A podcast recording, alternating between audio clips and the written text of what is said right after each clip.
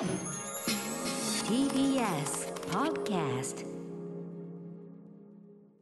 時刻は6時30分になりました。3月3日木曜日 TBS ラジオキーステーションにお送りしているアフターシックスジャンクションパーソナリティの私ライムスター歌丸。そして木曜パートナー TBS アナウンサーのうないりさです。ここからはカルチャー界の気になる人物動きを紹介するカルチャートーク今夜はゲーム配信者そしてコスプレイヤーのいおりもえさんです。よろしくお願いしますはい、コスプレイヤーのいおりもいです。よろしくお願いしまああいおりさん大変ご無沙汰してます、す。はい、お久しぶりです。お久しぶりです。どうもよろしくお願いします。はい今日もよろしくお願いします。はいありがとうございます。ではいおりもえさん、はい。プロフィールご紹介じゃあうないさんからお願いします、はい。いおりもえさんはゲームのキャラクターを中心としたコスプレ活動を通じ世界中にファンを持つコスプレイヤーです。週刊ヤングジャンプや週刊少年マガジンなど漫画誌の表紙を務めるなどグラビアでも活躍されています一方大のゲーム好きとしても知られコロナ禍で本格的にゲーム配信を開始。この人一体いつ休んでるんだというスパンで放送を続け、現在は日本を代表するストリーマーの一人としても活動されています、ねえということでうん。前回ご出演いただいたのは2019年9月。で「マイ・ゲーム・マイ・ライフ」という番組の方にご出演いただいたのもその12月なんでまあ何にせよ2年ちょっとぐらい経って経っててですね。ですね。はい。はい。その間にいおりさんもう大変なご活躍さらに幅を広げられて。はい。ねストリーマー、ね、日本を代表するストリーマーって言っていただけて、すごい、あの、ありがたいんいやいやいやですけど。このねこれが大げさでないということですから、うん。改めまして、えー本日いおりさんどんな話をしてくださるんでしょうか？はい。あの、お二人ともゲーム配信を始められたということで、今回はですね、ゲーム配信の魅力だったりとか、そういうお話をいろいろしたいなと思っております。今あの画面も拝見してますけどすでにもうね、画面が素敵で 絵さすがです作りが素敵ねそうなんですよ。結構光る、光るものをいっぱい置いて、ねはい。えあのカメラもきっとね、よろしい感じでしょうし、ちょっといろいろそんなあたりも、技術的なあたりも伺っていきたいと思います。はいよろしくお願いします。はい。Junction. ここからはカルチャートークです。今夜のゲストはゲーム配信者コスプレイヤーの伊織舞さんです。よろしくお願いします。お願いします。はい。ということで、まあ、ゆうりもえさんあのこの番組には前はそのコスプレイヤーとしてのそのいろんなねお話を伺いましたし、うんあと「マイ・ゲーム・ライフ」ではね、あのどんな感じでゲームやってきましたかみたいな過去の話で、ね FF10 のユーナが好きで、とにかくユーナユーナがロールモデルユーナがしないことはしないというのを守っていろいろねやれてるというね。そう。いう話してました。うん、はあれもすごい面白かったですけど、うんさあ、うん。うんそれでその後ね、配信者として今大、大活躍されてるわけですけど、もともとゲームのその配信動画、えっと、実況動画っていうか、プレイ動画とかって、よくご覧になってたんですか、い。わ、すごい見てみ、見てて、うん。あの、ニコニコ動画時代から見ている配信者の方がいて、はい。あの、ホラーゲーム実況者のガッチマンさんっていう方なんですけど、あ、まあ、あ一緒。ですか？うん。私よりさんと多分一個違いなんですけど、うん。うんうんうん。全く同世代なんで、同じ人？同じです。ガッチマンさんとかね。見てました、うんそうなんですよ。そうニコ生時代から YouTube に移ってまでずっと追っかけてるんですけど、うん。あの、驚かない。ホラーゲームがすごい好きで、今でも大好きに活よく見てますね躍されてますもん。ねガッチマンさん。してますもん。ね。うん。そうそうそう。へえ結構、だからそういう意味では、うなえさん。とほとん。ど同じね、ルート来てるじゃ私ないけど。もユーナ大好きだから、うん。うん。そうだよねと結婚したかったしそうだよね、そうだよね。完全に重なるかもしれないね。そうですよね。はい。あのえー結構、うん。うん。うん。うん。ごめん。なさい。うん。ガチマンさん。多分昔から見てると、お子さん。が成長してるとともに、うん。そのお話もどんどん。時代の流れ感じますよね。感じ本当に。そうだよね、うん。すごいちょっとふ、二人でねまたそこ突っ込んだ話してもらいたいぐらいですけど。あのでイオルさんねもちろんそのコスプレイヤーとしてその第一線の活躍されてる中で最近はやっぱりストリーマーとして、あの取材を受けたりすることも多いですか？そうですね、あの、ストリーマーを始めたのが、去年。うんぐらいからなんですけど結構、ね意外と最近。うん、そうなんです。あの、うん。ゲーム配信始めたのが、えっと、2020年の、あれ、2月とかから頻繁にやるようになって、うんそこから今は、この間10時間配信したんですよ。うんはい、夜から朝のほんと8時ぐらいまではい。うんずーっと配信をしてて、え。多分、活動の割合がどんどんストリーマーとして の活動が 増えてってるので、多分あの、インタビューしていただく機会が増えたのかなって思っていて。え24時間のうちねそのコスプレイヤー伊織萌さんとして活動しているところでだんだんだんだんこの 割合がねゲームが増えてくるというね増えてきちゃった。増えてきちゃいましたで。もそれでねもともとゲームはやってるわけだからお仕事になるのはね、それすごいことですよねだってね、そうですね。その私の YouTube のストリーマーのコンセプトが、もともとどうせ家でゲームやるんだから、うんうんそのまま流しちゃおうみたいな。はいはいはい感じで好きなことをただやってるだけだよっていうふうにうんうん YouTube はみんなによくお話ししてるんですけど、はい、それがね、活動になるのはすごくありがたいことです。うんうんはい。これでもさずっとあのご自身でね、うんその見てきて自分でもやろうって踏み切るきっかけみたいなのあったんですか、踏み切るきっかけは完全にあの CR カップっていう APEX の大会がありまして、うん。うんそこで、あのー釈迦さんと渋谷春さんと一番最初にチームを組んだ時が初めてで、はい。で最初、じゃあ、ここでチームを組んで大会に出ますっていうことが決まった後にうん、顔合わせっていうのがあったんですよ。はい。で、そこで、じゃあ何時に集まりましょうね、みたいな。うん。で、なんか、配信をするもんだって思ってなかったんですけど、はいはい。なんか結構もうストリーマーの方は当たり前のように配信をするから、あ、うんうんうん。顔合わせも配信するんだ。そっか、じゃあゲームの練習画面も配信するんだって結構そこで考え方が、あうんうん、ここも配信していいんだ、みたいな。あーそうかそうかそうか。感じになって、最初は、最初の1回目は私配信してなかったんですけど、うんうん2回目からは、じゃあゲーム練習してるところみんなに見せたいなって思って、あの、うんうん。ゲーム配信するようになってうんうんから、もうずっとやってますね。そうか。そのトライアンドエラーの部分っていうか、まあ言っちゃえば普通にプレイして失敗してるとことか込みで見せていいんだってとこがあそう、そうなんですだっよ。たんですね。なん。か、下手でもいいんだっていうのは、自分でやってみて改めて思いました。確かに。うん。確かにそう、んん。ね、そこがだんだんまた伸びていく様みたいのが見てて面白かったりするあたりなんですもんねだってね、うんうんそっか。私、あと悔しくてめっちゃ練習するっていうところうもん、あって、その、ファンの人も一緒に悔しがってくれるっていうのもすごく楽しかったです。なるほどなるほど、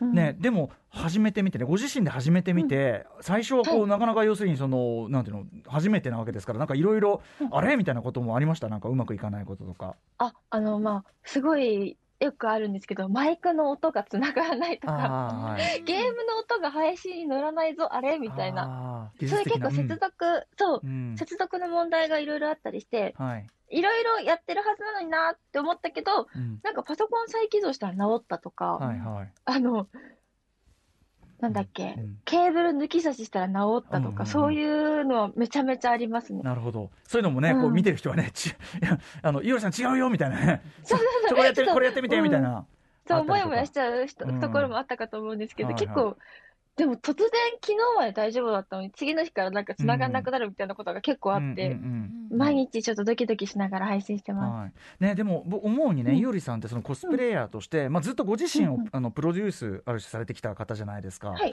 だから、はその実況なんかをやるときにね多分他の人と比べてやっぱりそのどどういうふうに自分のアドバンテージっていうか、セルフプロデュースを多分考えられたと思うんですよ。どういうふうにこう自分はつ自分のその配信の強みっていうのを出そうとされましたか、す。あ、でもまずその、なんだろう、どこの業界に入るにもまず、うん。あの、市場調査じゃないけど、どういうものが流行ってて、こういうゲームをするときは、どういうスタイルでやってるかみたいなのを、多分いろんな方が本当に配信されてると思うので、うんうんうん。何をしたら逆にこれをやっちゃダメなんだなとか、あやっぱりそういう、なんていうんだろう、暗黙のルールみたいなのも絶対にあるーし、うんうんうん。わからないところから突然飛び込むっていう性格ではもともとなかったので、うんうんうん。それこそいろんな方の配信を参考にして、はい。あの、勉強してから、で、そこで、じゃあ自分はこういうことができるんじゃないかなって思って、そういうのは考えながら配信やり始めたところはあります。まずまず市場調査ちゃんとしてってこれ。ちょ ちょっとねちょっとちょっと背筋が伸びる話でもありましたよねこれね。さんどなたを特に参考にされたんですか？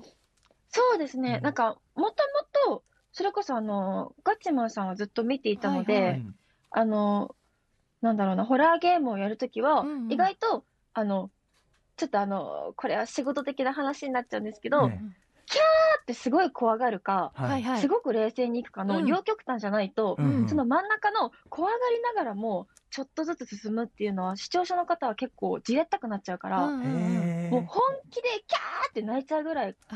怖がる。おわ、冷静にサクサクゲームをプレイするだったら、うんうん。私そんな怖がらないから、じゃあサクサクやろうかなとあか、うん。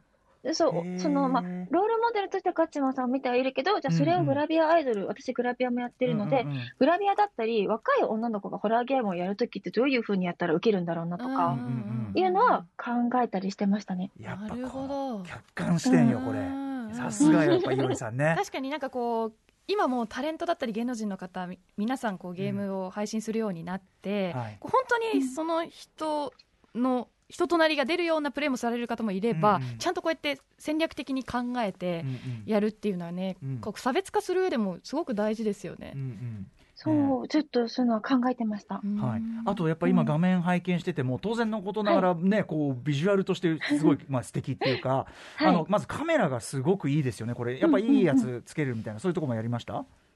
そうですね、最初は、本当の一番最初は、あのー、Mac のウェブカメラから始めてう、ん。画質が良くなりたいなって思って、うんうん。ちょっと一眼レフを使ってみたんですけど、はいはい。逆に一眼レフってめちゃめちゃ画質いいから、はいはいはい。じゃあライティングをしっかりしないとええ、顔がめちゃめちゃブサイクに見えちゃうなって思って、ほうほうほうほうほうじゃあライティングをしっかりつけよう。うんじゃあどういうライティングが漏れるかなっていうのは、結構はいコスプレイヤーからの、はいあの知識をそのまま持ってきうんうんうんうんなる、ほどてどういうさじ加減が一番可愛いかなっていうのは結構研究してましたね。ね、あとまあ後ろにその光る可愛いものを置くとか、そう。うんうんう。今もなんかピカピカ動いてますもん。ねななんだろうね。あ光の部分がね。そうなんかね。これですね、あの背景で光ってるものがあるんですけど、結構、なんか、すごい、ド偏見かもしれないんですけど、えゲーミング系って大体光ってるなって思って。えうん。まあそう光好きですよねみんなね。確かに。いや偏見じゃない。全然偏見じゃない。うん。うんうん。あカのジュアルな感じキーボードも光ってるから、うん。はいあ、じゃあ、光らせるのかっこいいなって思ったのと、うんうん。で、これも、あの、いろんなストリーマーさんを本当に拝見して、うん。海外のストリーマーさんの背景がすごくかっこいいなって思ったんですよ。うんうんうんこういう光り物が置いてあったりとか。うんで、私も、じゃあ背景に光るものを置いてみたりとか、あとうん。間接照明で赤とか入れると、おー。すごいゲーマーっぽくなるなって思ってて、ゲーマーっぽく？へえ。そう、なんかあの、なんて言うんだろう。私ちょっとこだわってる部分がちょっとだけあって、えエーペックスとかみたいなバリバリやるゲームだったら、ここの後ろの照明赤くして、えはホラーゲーとかやるときは若干紫っぽくするか暗い色にしようかな、みたいな感じあで、ゲームの雰囲気に合わせて。うんうん。なんか本当ビビたるものなんですけど、いやいやいや、うん。そういうのは 考えたりしてて。う、ん、いやめちゃくちゃ大事かもしれない、それ。確かにゲーム映像に馴染むように背景作るって大事ですよね、そこだけ浮かないっていうのが、うんう。んうん。うんうんううんん。だから結構その背景がここまでその光ったりとか、ゲーミングに寄せちゃうと、はい。逆に、じゃあ例えば、ちょっと可愛いワンピースとかが配信で似合わなくなっちゃって、カジュアルな服だったりとか、シンプルな服っていうのを選ぶようになってう、んうん。そう、一回花柄ワンピでここに座ったら、うんなんかちょっと違和感だなって思ったことがあって。ば背景のバキバキに対してね。うんうんうん。うんねえ、でもなんかちょうどそのなんかこう、あの照明とかカメラの感じですごくゆうりさんご自身は、あのもう当然のことながら可愛らしく美しく見えながら、うん。あのナチュラルさもちゃんと部屋もさ、なんかあんまりバキバキすぎないっていうか、うん。ちょっとやっぱやっぱゆうりさんのあのプライベート空間にちゃんと自分もいる感じっていうか、うん。そうですね。自然さと作り込みのバランスがすごい。トレーナーからちょっと生活感も感じられるから、うん。親しみやすかやすさもなんかこう出てくるというかあ、うん。音が聞こえなくなっちゃった。おおっと止まっちゃったかな？はい。まあね。なんかお洋服とかがやっぱりカジュアルだから、うんうんね。なんか今トレーナーをね。お家にお邪魔してるなはい。みたいな感じも、普通にカジュアルにトレーナーでお召しになっててすごく楽にされてます、我々ちょっと今画像は見えておりますがちょっと音声が切れちゃったみたいなんで、ねこういうことありますよねこれはね。はい。配信時代のあれでございますさあということで切れちゃった。じゃあ我々もうん。あれですよ、その3月27日のはい。配信の時、前って、まあ、要はこの第6スタジオ第六スタジでオでね。やってるからおなじみのその第6スタジオ感なんだけど、ちょっとそのまあ、ライティング？ライティングなのかね。こうここをちょっとこういつもさあのスタジオのこの明かりがちょっとあんまり色気がないから、まあ、でも逆にうん。こんなテレビ局のラジオ局の中に入ってるスタジオではい、やれてるっていうのはそうかそれがオリジナリティ相当な差別化ですよ確かにね。ね。そっかそこはうん。それで打ち出していった方がいいのか、この感じでね、うんうんうんそっか。なんかでもその絵の作り方みたいなところはちょっとね考えてみてもいいとこかもしれないですけどね。そうですねでもまあレンズからしてね一眼レフだったりしてってのもありますからね。さあ今ちょうどねお電話つないでる最中でございまして申し訳ございませんという感じですかね。私もそのいおりさんの配信たまに見たりあと結構もうすでに切り抜き動画でもいおりさん切り抜かれてて、うんうんうん。見るたびにそのリスナーさんとの距離感がはい。本当に絶妙だなって思ってて、うんうんやっぱりこうグラビアとかもされてるからこううん男性ならではの質問とかも来るんですよね、うんうんうんそれに対してなんかちゃんとサービス精神をうんうん。持って無限に無限にするでもなく。無視するわけでもなく、サービス精神を持って程よい感じで答えるところとか、うんうん。なんかさすがだなって思って。そのあたりもね、うん。はい。いおりさんちょっとつながったかな、つな？がりました。ああーよかった。どうもどうも。すいません、はい。大変失礼いたしました。あのね、はい。あの、より、よりさんのその、なんか絵作りというところで、まあ、我々参考にできるかなということとね。あの、はい。リス、あの、視聴者の方とのコミュニケーションの、あれがやっぱりさすがにうまいという話を今してました。私もいおりさんの配信見させていただくんですけれども、はい。その私もそのゲーム実況をするときにやっぱり男性が女性に対して投げかける質問って独特だったりするじゃないですか。そうですね。それにはい。対するリアクションとかがとってもなんか、なんだろうな誰も傷つけないし喜ばせてあげるサービス精神もあるし、なんかすごくお同じこう女性として参考にしたいし素敵だなって思ってたんですけど、そのあたりって結構もともとそのコスプレイヤーのお仕事もされてて養われてるところだと思うんですけど、なんか意識されてたりしますか、あ、でも、なんかでも誰も傷つけないような答えはいつも結構どういうふうに答えたらいいかなっていうのは考えていて、うんうん。あとなんかちょっと、あのさ、そういうセンシティブな質問を投げかけられて、うんうん。なんか怒ると、うん。相手のちょっと思うツボになっちゃうのもちょっと悔しいなって思って、うんうんうんそう、なんで、あと驚くことっていうか、いなんかこうやって返したら相手も、うんあっ！てなっちゃうような答えを返せたら楽し超えていくような。ってそう、なるほど。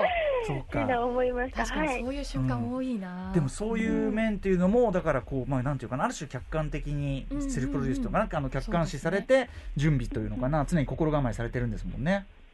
まあでも結構配信は生配信なので、ええとっさに出てくる言葉の方が多いかもしれないです。そうかそうかそうか。台本とか用意してその配信を始めるわけでもないので、えなんでだからそう配信は良くも悪くも普段考えてることがまとめて出てくるところなのかなとも思ってて。まあでもそこは本当でもラジオ的なことだよね。本当だからパーソナリティ人となり出ちゃいますからね。うんパーソナリティっていうぐらい。でだからうん。いおりさんの人となりっていうのもまあが見れるっていうのは当然ね。うんうんだからそこはやっぱうんうん。もう単純にいおりさんがクレバーなのよそれは本当にね。本当にそうですね。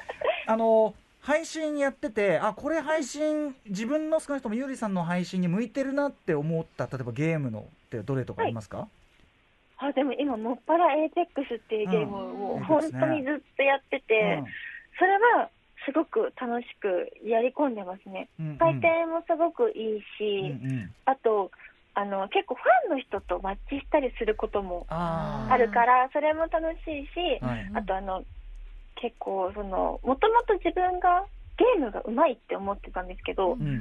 そんなことなくて実はあ私自分ど下手くそなんだなって改めてこう貫通されたのがうん APEX なんほで、うほうほう。こう女の子だからまあ弱いよねみたいなところが悔しくてー。それはねだからもう絶対にうんうん。強くなってやろうと思って今うんずっと練習してます。鍛錬中、ね。え三連中。あの APEX って結構舞台数減ってくると集中しちゃうじゃないですか、はいはい。そうするとなかなかこう言葉数が減ってしまったりしてそういう時とかって心配になったりしませんか、はあでも心配なのがうんうん、集中しすぎて口開いちゃうんで。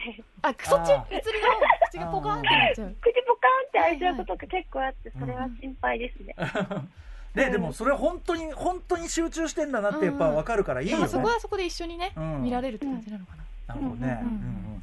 あとなんかこう今後こういうことやっていきたいなみたいなのありますか？配信を通じて。あでも配信を通じてあの結構生配信をやっているのであの生配信のいいところってそのなんだろうな今やってるところをみんなと一緒に共有できることがすごくいいことだと思ってて、うん。参加型だったりとかそういうのを増やしていけたらうん。実際にみんながその体験できるような参加型がなんか増えできたらいいなとは思ってます。うん、なるほどなるほど、ねでもそのゆうさんと一緒にプレイってさ参加とかしてできるってね。本当ですよ、まあ、そういうじねファンとしては最高の時代が来てるって感じだと思う、うん、これぜひちょっとうないさんもひ一発なんかアドバイスをいただいた方がいいんじゃない？これ実況者として。単独ソロ。私は逆にそのうん。言葉数が減ってしまうことに結構恐怖心を感じて喋ることを優先してプレーに集中できなくなったりしちゃうんですよね。コメントばっかり読むようになったりして。なんかその辺よりさんどう考えられてるのかなってあでもなんだろうなその私も結構コメントはすごい読むようにしてて、うんうんうん。でも集中しちゃうぐらいの戦闘が起きたら、はいはい。その戦闘に逆にファンの人もわーって見入ってほしくて、うんうんうん。だからなんだろう、もう喋られない状態だったら、じゃあ、すごいいい戦闘を見せたうんうん方がいいかなって思うので、なるほど割り切ってそこは。そう割り切って、もうここはうんうんゲーム画面しか見ないぐらいの。そう、私、うんうんうん。ゲーム画面しか見れないぐらいのうん。戦闘をすればいいのかなって、うんうんうん。どうなんだろうって思いました。やっぱさすがやっぱ見てる人のちゃんと心理をねうん考えてそれはねうん。あれされてますよね。でそこはもう自分が感じたようになんかこうやればいいのかな。あんまり意識せずいっぱい喋んなきゃとかじゃなくて、あと、やっぱ普段喋んずっと喋んないんじゃなくて、すごいたくさん喋ってた人が突然喋んなくなったら、うん。あ今、集中してるんだ、うんかっこいいみたいに思うかもしれないから、そこはすごく、なんかすごい上上からになっちゃうかもしれないけど、いいんじゃないかなってめっちゃ思います。なるほどうん参考になりますよねなんか職業病でう間を埋めなきゃみたいになっちゃうんですよね。わかる。どうしてもね。わかる。死も恐怖症もあるからね。そうそうそうそうそうはい、といったあたりで、いおりさん、あの、ありがとうございます。お忙しいところ、うんありがとうござい。ますあの、お時間ちょっと近づいてしまいまして、えーぜひ最後にいおりさんからお知らせことなればお願いします。お知らせですか？はい、なんか、お知らせ、うん。おえっと、ツイッターを見ていただけたらお知らせがあ、そうね、じゃあ。あると、思うので、はい。うん。いろいろやってますからね。はい。今夜も配信されるんですか？今日はちょっと悩んでて、あでもね、あの、やってる APEX っていうゲームが間もなくソロダイヤに行くので、お頑張って、そそうう、そうなんです。ぜひぜひね、はい見ていただきたいですねその瞬間を、さあ、ということで、えー、ちょっと短い時間でございましたが、本日のゲストはゲーム配信者、そしてコスプレイヤーのいおりもえさんでした。いおりさん、ありがとうございます。はい、ありがとうごまざいました。た、またちょっとぜひ、いろいろ、あの、我々もこの第2回、あの、配信やりますんで、あの、その後またいろいろ教わりたいと思います。よろしくお願いします。あよろしくお願いします。はいありがとうございましりがとうございたました。明日のこの時間は歌丸さんによる週刊映画辞表ムービーウォッチメンですはい、あー来週明日はですね、スティーブン・スピルバーグのウエストサイドストーリー再映画化版というかね、えースピルバーグがお送りしたいと思います。